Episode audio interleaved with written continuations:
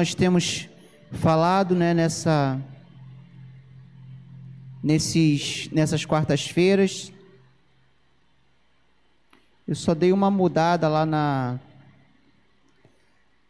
nos títulos, mas a, a, a essência das reflexões elas vão continuar as mesmas. Então nós temos falado sobre fortalecendo a esperança que há em nós a partir de uma intimidade, conhecendo o nosso interior, fortalecendo o nosso interior. Falamos também sobre a renúncia na semana passada. E hoje nós vamos estar falando sobre a autoavaliação, o autoexame, a autorreflexão de si. Queria convidar você a abrir a sua Bíblia. Primeiro, nós vamos estar lendo 1 Coríntios capítulo 11, a partir do versículo 27. 1 Coríntios 11, a partir do 27.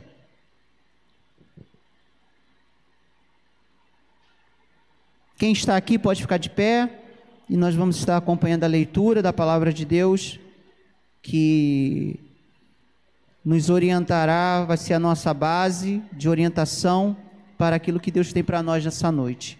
1 Coríntios capítulo 11, a partir do 27. Esse texto fala sobre orientações acerca de como deveria ser a ceia, o procedimento de compartilhar o corpo de Cristo, que a igreja de Corinto estava fazendo de forma errada. Portanto, todo aquele que comer o pão ou beber o cálice do Senhor indignamente será culpado de pecar contra o corpo e o sangue do Senhor. 28. Examine-se o homem a si mesmo e então coma e então coma do pão e beba do cálice. Pois quem come e bebe sem discernir o corpo do Senhor, come e bebe para a sua própria condenação. Por isso, há entre vocês muitos fracos e doentes, e vários já dormiram. Mas se nós examinássemos a nós mesmos, não receberíamos o juízo. Quando, porém, somos julgados pelo Senhor, estamos sendo disciplinados para que não sejamos condenados com o mundo. Que a tua palavra, Deus, venha nessa noite completar a tua vontade, aquilo que o Senhor tem para nós, em nome de Jesus. Amém. Podeis sentar. O que eu mudei foi apenas os títulos, né, da e eu coloquei que vamos estar refletindo sobre a esperança ativa em nós, como que nós podemos for, é, fortalecer o nosso interior, renunciar a nós mesmos, já falamos essas duas coisas nas outras quartas-feiras, e hoje vamos estar falando sobre a capacidade de autoconhecimento, de autoanálise, de autoexame com relação àquilo que nós somos. Semana que vem vamos falar sobre o nosso pensar além, pensar nas coisas do alto. E depois, no final, vamos falar sobre a caminhada com Jesus. Então, hoje vamos falar sobre esse é, esse autoexame, essa autorreflexão sobre nós, quem nós somos.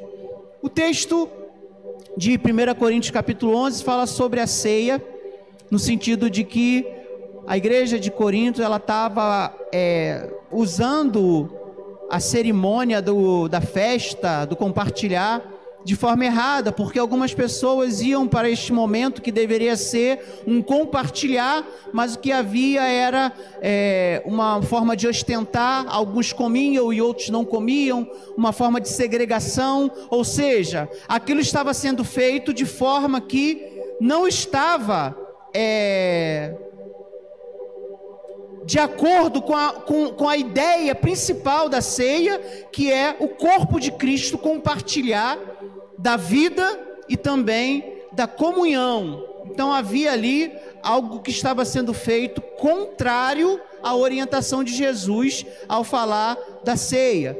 Mas o que eu quero chamar a atenção não é sobre esse, é, essa ordenança da nossa é, doutrina, mas o que eu quero chamar a atenção é sobre o princípio que está sustentando a, a exortação que Paulo traz à igreja de Corinto. E qual é o princípio? O princípio do autoexame. Examine-se o homem a si mesmo. Versículo 28 diz isso, e é isso que nós vamos estar falando. Então, o autoconhecimento é um exercício que pode ser aprimorado com o tempo. Nós temos a capacidade de sempre aprender. Por mais que a gente ache que depois de uma certa idade a gente deixa de aprender, não, estamos sempre aprendendo. E também nós aprendemos também sobre quem nós somos. Hoje eu conheço muito mais daquilo que eu sou do que quando eu tinha 20, do que quando eu tinha 15 anos. E com certeza, quando eu tiver 60, 70, 80, eu vou me conhecer muito melhor. Aí diz, né? O problema é que a gente já não tem mais tanto tempo assim. Então, é, o que a gente hoje no mundo vê como velhice, amadurecimento, na verdade é um processo que faz com que a gente se torne é, pessoas que se compreendam mais. Então, quando a gente começa a se compreender, a gente começa a não dar mais valor a tantas coisas que são passageiras, a gente começa a caminhar percursos, projetos que são mais que podem ter o resultado melhor e por aí vai. Então esse autoconhecimento é algo que a gente pode aprender e também existem ferramentas ou instrumentos que a gente pode usar também para a gente poder aprender mais sobre a nós mesmos. E é nesse sentido que o apóstolo Paulo, ele vai trazer essas orientações, esses princípios, que eu vou chamar a atenção para três, de acordo com o texto. Em primeiro, o próprio autoexame de testar a si mesmo. Examine o homem a si mesmo. Essa palavra que é usada para exame ou para avaliação, eu não sei como é que está na tua versão, é a palavra dokmi, dokmatizo, que vem da palavra dokme. Essa palavra ela tem origem na verificação de que se o metal é ou não é aquele metal. É como se fosse provar o metal. Verificar através do fogo é, um, é uma expressão que vem da profissão dos, dos ferreiros, né, das pessoas que mexem com, com metais da época, que era utilizada para verificação através do fogo, se o metal é ou se o metal não é. Qual é a composição do metal? Tendo conhecimento de que cada metal ele entra, ele se transforma em, em líquido em determinadas temperaturas que são diferentes. Então, se você tem lá uma liga de metal, se você joga o fogo em uma temperatura, um tipo de metal vai virar líquido e vai sobrar o outro, sólido. Então é isso que essa palavra significa, colocar à prova. Ela diz respeito a uma é, a um exercício de provar se é ou se não é. Ou seja, se a gente traz isso para nós, o que seria examinar o homem a si mesmo? Seria que, atitudes que nós temos que aprender para saber quem nós somos, o que somos capazes de fazer e o que precisamos melhorar. Então essa autorreflexão, ela só é capaz de acontecer quando nós desenvolvemos uma consciência própria. Vamos imaginar uma situação para vocês entenderem o que eu estou falando. Quando, quando é, a gente ouve tantas vezes, tantas vezes, que nós somos de um jeito, aquilo acaba entrando em nós e a gente começa a aceitar que somos o que as pessoas dizem que a gente é. Por exemplo, você foi a vida toda chamado de baixinho, ou de incapaz, ou de pessoa que não consegue, derrotado. Aquilo vai entrando e nós vamos aceitando uma identificação que não somos nós que demos a nós mesmos. Não fui eu que deu que me dei essa identificação, foram os, as pessoas ao meu redor. Enquanto a gente aceita isso, nós estamos aceitando uma identificação que não é nossa. Então, como é que a gente rompe com isso? Aprendendo a ter uma consciência própria de si. Isso acontece muito com relação, só como exemplo para a gente entender, com as pessoas que são negras. Quando você, as pessoas ouvem a vida toda que cabelo crespo é ruim, isso é uma identidade que a pessoa aceita e ela mesma, às vezes, considera também que o cabelo dela, por ser crespo, é ruim. E ela começa a comparar o seu biotipo, o seu fenótipo, com relação não ao que ela é, mas usando como referência outras declarações. E o que, que é uma autoconsciência de si? É a pessoa se valorizar pelo que ela é e se identificar a partir da sua própria consciência e não pelo que os outros dizem que ela é. Então é importante a gente entender isso, porque quando eu exercito a minha consciência, eu sou capaz de construir, eu vou construir a minha identidade. Vou ser influenciado pela sociedade? Sim. Vou ser influenciado pela, pela minha família? Sim. Pela religião que eu sigo? Sim. Mas sou eu que vou construir a minha identidade. Então é importante isso porque o apóstolo Paulo, ele traz essa, esse detalhezinho. Nós não somos robôs. Nós somos seres com capacidade de arbítrio, escolha. E é isso que forma em nós a potência de sermos a imagem e semelhança de Deus. Deixa eu pegar aqui a água.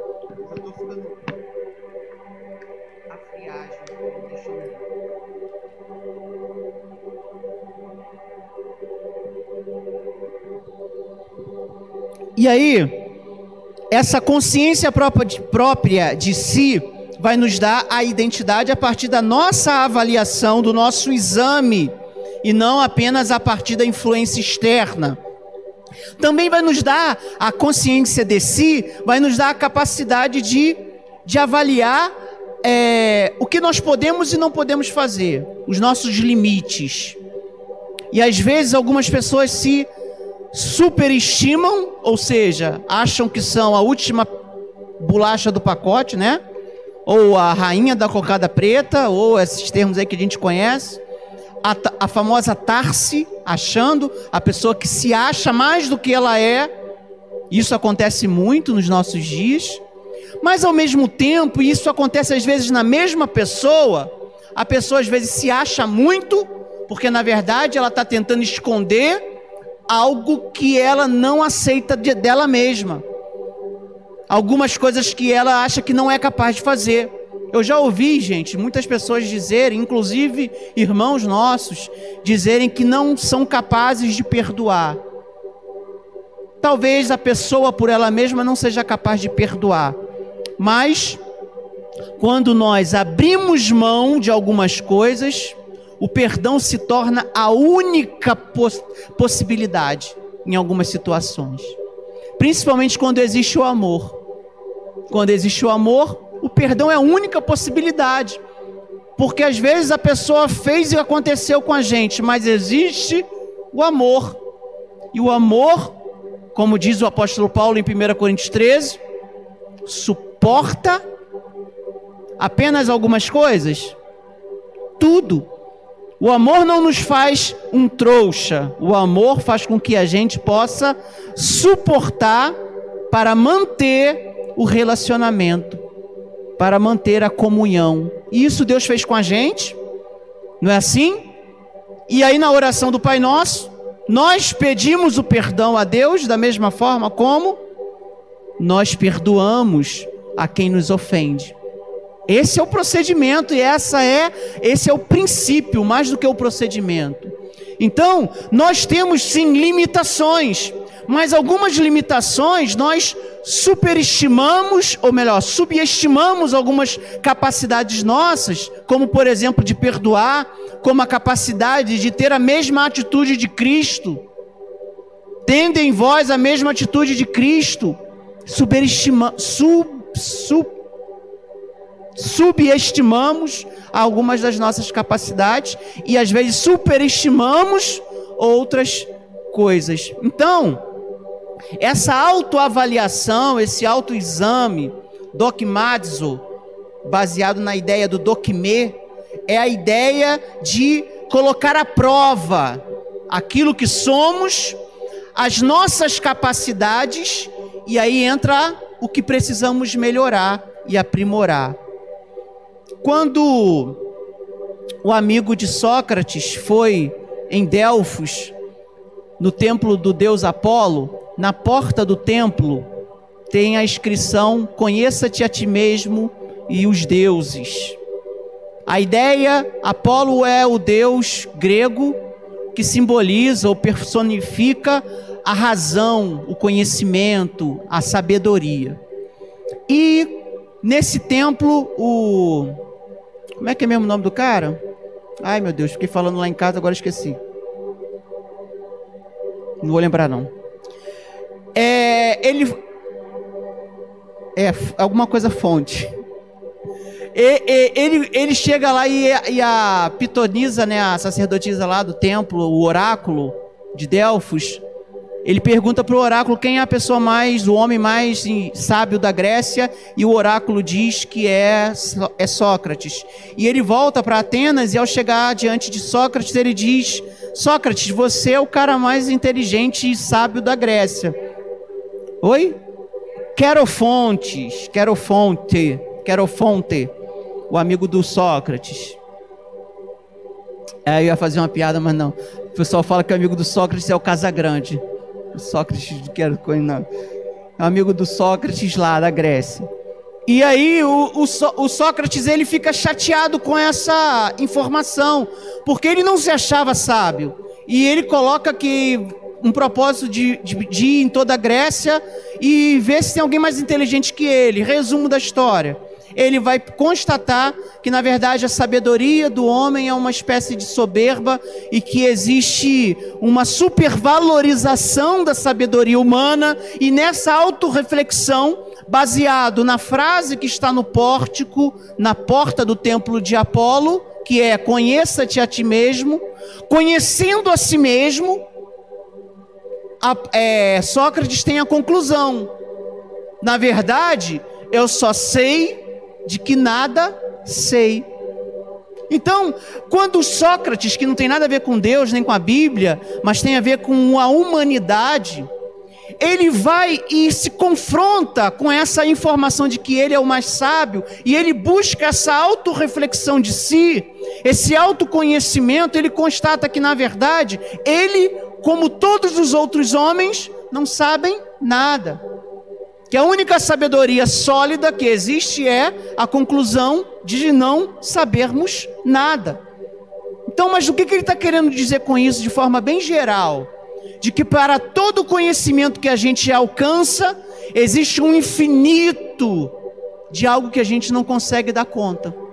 Então, quanto mais a gente, sabe sobre algo, mais a gente constata de que aquilo é muito pouco diante de tudo que aquilo é. E vamos imaginar Deus. Vamos imaginar o nosso interior. Então, quanto mais a gente olha para dentro, a gente consegue identificar quem a gente é, nossas capacidades e limitações, aquilo que precisa ser melhorado. E é esse é o ponto, irmãos. O autoexame, a autorreflexão, ela é um exercício de consciência, sim, mas não é um exercício de conclusão. Eu não posso dizer que eu sou isso, eu estou sendo, porque daqui a duas horas, aquilo que eu sou pode mudar. Eu posso deixar de ser aquilo que eu digo que sou. E é isso que a gente precisa entender. A, a, nossa percepção é sempre entender que existem, existem coisas em nós que precisam ser melhoradas e precisam ser mais conhecidas. A segunda, a, a segunda dimensão do, de, desse exame de si, desse autoconhecimento, está lá no versículo 29. Vamos lá, 11, 29. O que, que diz aí? Pois quem come e bebe sem discernir o corpo de Cristo, come e bebe para a sua própria condenação. Então, a segunda dimensão da, do autoconhecimento é o discernimento. O que, que é discernir? Se dogmazo, dogme, é provar, discernir, diacrino, quase diácono, né? É diacrino. Discernir é diferenciar, é classificar, distinguir. É a mesma origem da palavra também é, conflito, debate. Então isso é isso e isso é isso. Uma coisa é uma coisa, outra coisa é outra coisa. Isso é diácrino, é discernimento, é classificar. E como nós podemos classificar, discernir, separar as coisas que existem dentro de nós? O autor do livro de Hebreus nos dá uma uma, uma saída não, mas uma ferramenta muito válida. Em Hebreus capítulo 4, 12, diz que a palavra de Deus. Então, como nós podemos diferenciar as coisas dentro de nós? Qual é a ferramenta? Qual é o instrumento? A faca de dois gumes, que é a palavra de Deus. A palavra de Deus é viva e eficaz, mais afiada de qualquer espada de dois gumes. Ela penetra a ponto de dividir ou discernir, ou diácrino, a alma e o espírito, juntas e medulas, ela também o proporciona a de a, é, é, é, separação dos pensamentos e intenções do coração. Então, se nós estamos vivendo um tempo em que é, é difícil a gente separar alguns momentos para refletir, sobre aquilo que somos, aquilo que estamos vivendo, com certeza a gente não vai conseguir discernir os nossos sentimentos. O que, que é ódio, o que, que é mágoa, o que, que é rancor, o que, que é produzido pela nossa é, atitude, o que, que é produzido pela influência, o que, que é alma, o que, que é espírito o que, que é da minha natureza, o que, que é da natureza revelada do, de Deus. Então a gente está vendo essa confusão danada que a gente vê por aí. Outro dia eu estava vendo, meu Deus do céu, a gente está vivendo um negócio estranho. Um lugar aí, acho que não sei onde é, não sei se nem se é no Brasil, que eu não quis ficar vendo. Mas eu vi um vídeo e o cara pregando. É, e ele dizia, né, o, a reportagem dizia que a pessoa que pregava, ela não podia pregar com o pé no chão, porque a, a palavra é santa, então ela tinha que pregar na carcunda de alguém. É, é isso mesmo. Aí, aí ficava um cara, tipo um cavalinho assim, e o, e o, e o mensageiro, né, pregando a palavra, montado na carcunda dele. E era um negócio bizarro, porque o cara montado na carcunda, imagine aqui, alguém aqui, eu montado por cima e pregando, porque enquanto eu ministro a palavra, porque a palavra é santa, eu não posso botar o pé no chão. É, esse é o nível de loucura que a gente está vivendo. Por quê? As pessoas não conseguem mais discernir as coisas umas das outras, nem as coisas mais óbvias as coisas que são mais coerentes. Então a gente vê incoerência, a gente vê ignorância, a gente vê insensatez, é, camuflada de fé. Ah, eu acredito nisso, mas, mas isso é totalmente contrário à lógica e, a, e a, aquilo que é coerente. Mas eu acredito pela fé. A gente viu uma vez no Fantástico o cara que, que traiu lá a mulher com a, com a outra membro da igreja dele, porque ele leu a Bíblia e não sabia ler, porque vá e adultera, mas é adúltera, só que ele leu errado. E ele cismou que aquilo ali era para ele adulterar, porque a Bíblia mandou ele adulterar com a mulher. E a mulher estava grávida. E depois o repórter chegou e a cara dele foi. Ih, já era. A cara dele foi. Fiz besteira. Porque falta o quê? Discernir. Estou falando de coisas que nem tem tanto a ver com espiritualidade. Mas vamos falar de coisas assim do nosso interior.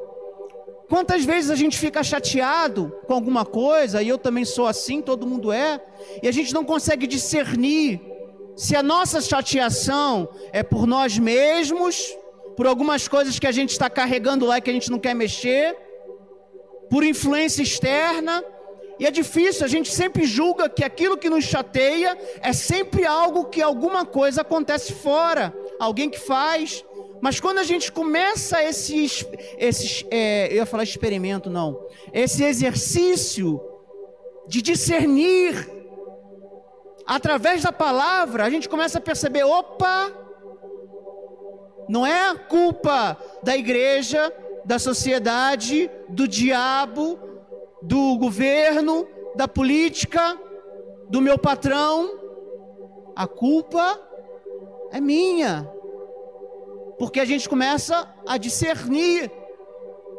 Porque a palavra divide. Ó, isso é alma, isso é espírito, isso é junta, isso é medula, isso é pensamento, isso é intenção do coração. Por que, que temos que discernir? Porque quando fazemos distinção, nós temos a dimensão daquilo que serve e daquilo que não vale a pena, aquilo que não precisa dar importância. E eu digo isso de coisas que existem dentro de nós. Existem coisas que não vale a pena a gente dar moral. Uma coisa é o nosso coração. Não dê moral para o seu coração. Não dê crédito para os seus sentimentos. E não sou eu que estou falando isso. É Jeremias. Jeremias recebe a profecia que diz que nós não devemos confiar no coração humano, porque ele é corrupto. O que, é corrupto? Corrupto é algo que era uma coisa e deixou de ser, foi corrompido a sua essência. E ele também é o que? Enganoso em todos os seus intentos. Então, quem vai me mostrar isso? Pastor Júnior? A doutrina? A religião? Palavra. Quando eu uso a palavra para discernir. Agora, se eu uso para discernir as coisas que estão dentro de mim, os coaches, as autoajuda da vida, as palavras dos amigos e conselhos, algumas mensagens que valorizam o ego, ao invés de jogar o ego no chão. Se eu estou usando outras coisas para discernir, eu, vou, eu não vou ter essa capacidade de separar o que, que é e o que, que não é. Então, quando discernimos, distinguimos as coisas que servem, as coisas que não servem, classificamos as coisas que estão dentro de nós com mais clareza, e com essa clareza conseguimos constatar o que de fato nós somos. E isso nos ajuda também a entender quem nós somos, nossa capacidade, limitações e é, o que precisa ser melhorado. E para encerrar, a outra dimensão do autoconhecimento é a dimensão da avaliação sem condenação. Volta lá para 1 Coríntios, capítulo 11, é, o versículo 31.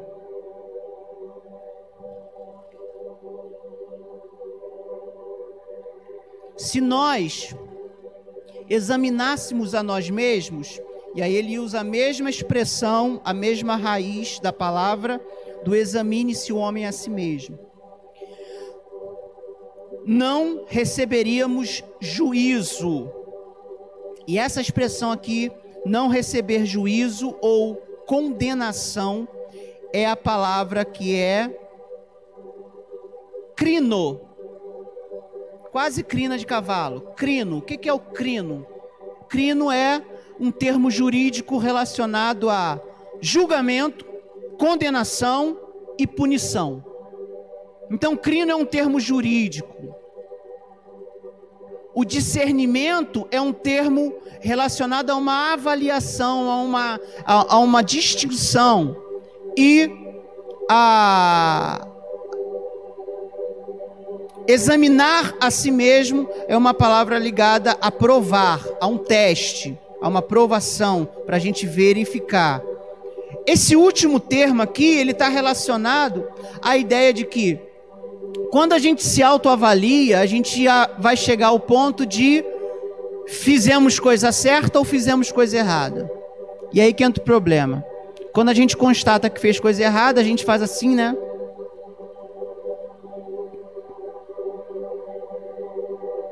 né? Balança a cabeça, coça aqui. Ou então a gente fica teimando para não dar o braço a torcer, igual algumas coisas que a gente está vendo aí que está levando a gente para o lado cada vez mais para dentro do buraco, porque não quer dar o braço a torcer.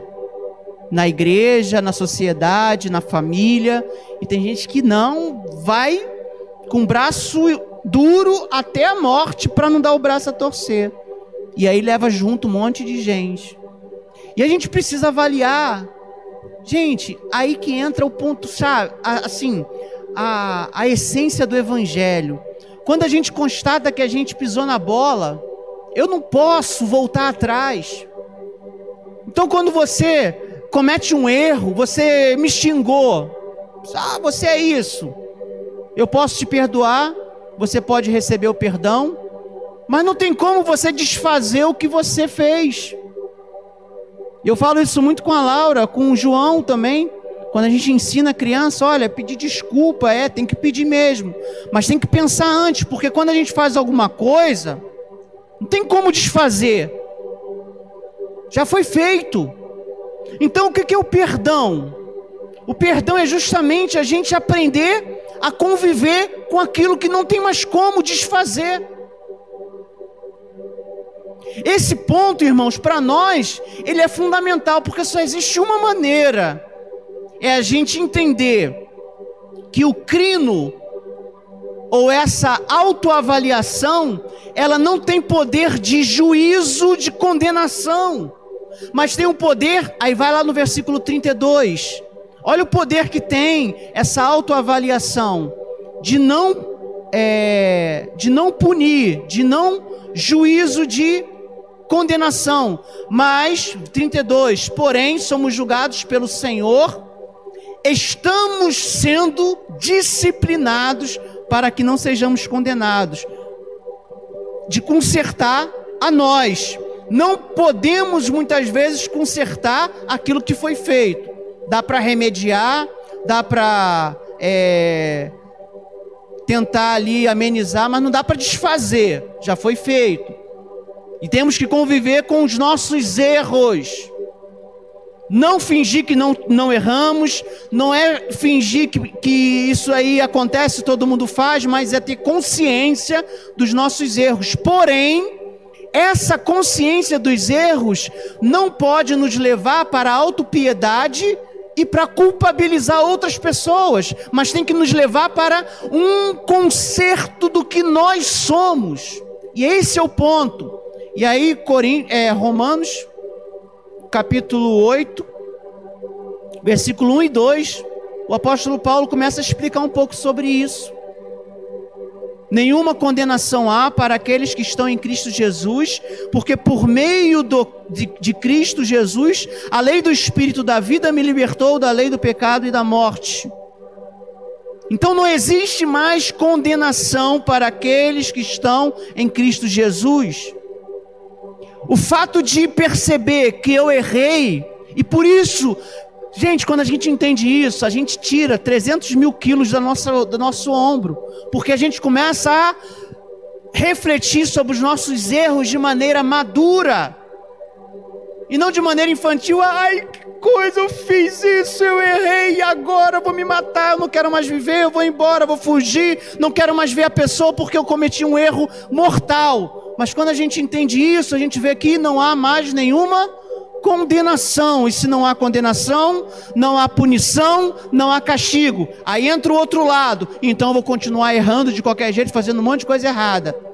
Se nós fazemos isso é porque ainda não temos a palavra que norteia a nossa o nosso discernimento e também não temos o Espírito Santo que nos revela o pecado, a justiça e o juízo. O que que nós precisamos então ter em nós? A avaliação daquilo que fizemos sem levar a um sentimento de culpabilizar outros ou de autopiedade. Na verdade, o que nós precisamos é entender o processo de, de conserto com Deus. E é aí que diz o versículo 32. Então, examinando a si mesmo, nós podemos ativar essa imagem né, que eu tenho tentado passar, a esperança em nós. Como é que você ativa a sua esperança lá no interior? Através do conhecimento do que nós somos, das nossas capacidades e das nossas limitações, discernindo as coisas que estão agindo em nós, as forças internas que estão movendo o nosso interior. E isso precisa da palavra para o discernimento. E também avaliamos o que fazemos e o que erramos e o que acertamos sem o sentimento de autopiedade ou o sentimento de culpabilizar outros, mas construímos através dessa avaliação a possibilidade de Deus nos consertar. E assim fortalecemos a esperança em nós para continuarmos vivendo a fé e aquilo que Deus tem para nós. Feche seus olhos nesse momento.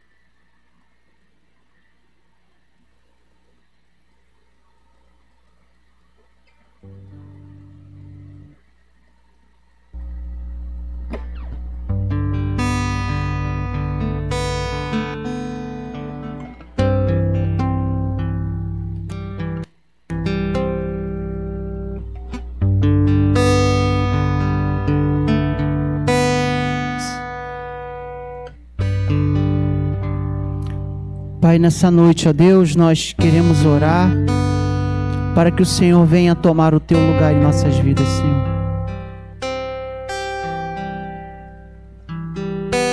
Esqueci a letra, como é que é? É porque eu tô com a outra música na cabeça. Só o início. É sol, bota sol aí, sol.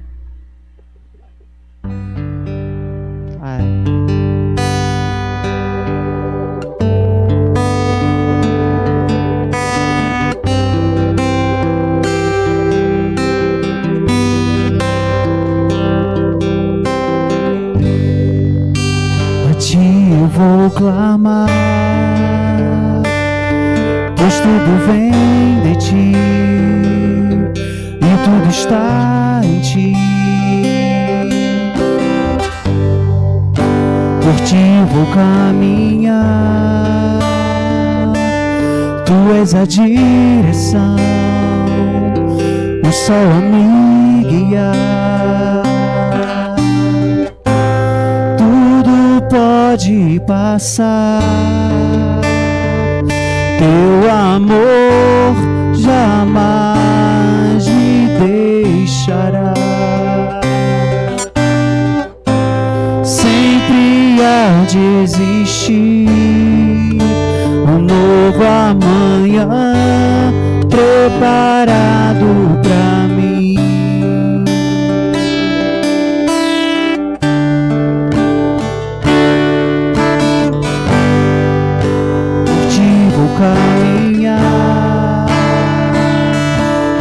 és a direção, o sol a me guiar.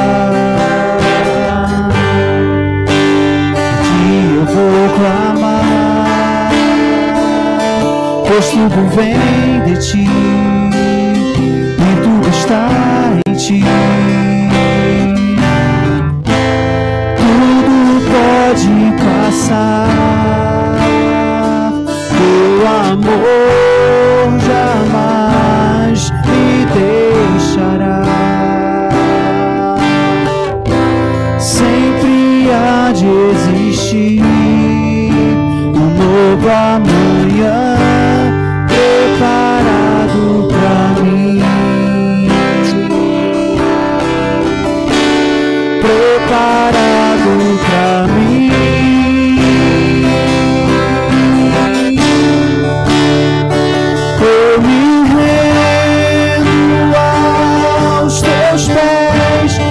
és tudo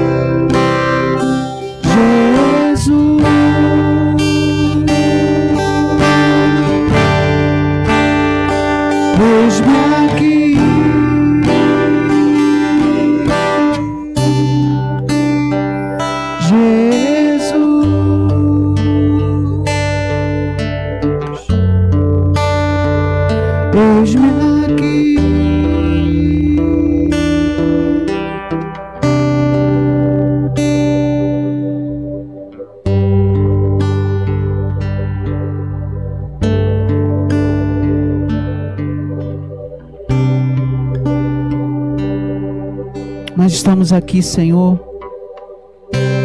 para viver, ó Deus, tocados pelo teu amor, pela tua misericórdia, pela tua graça.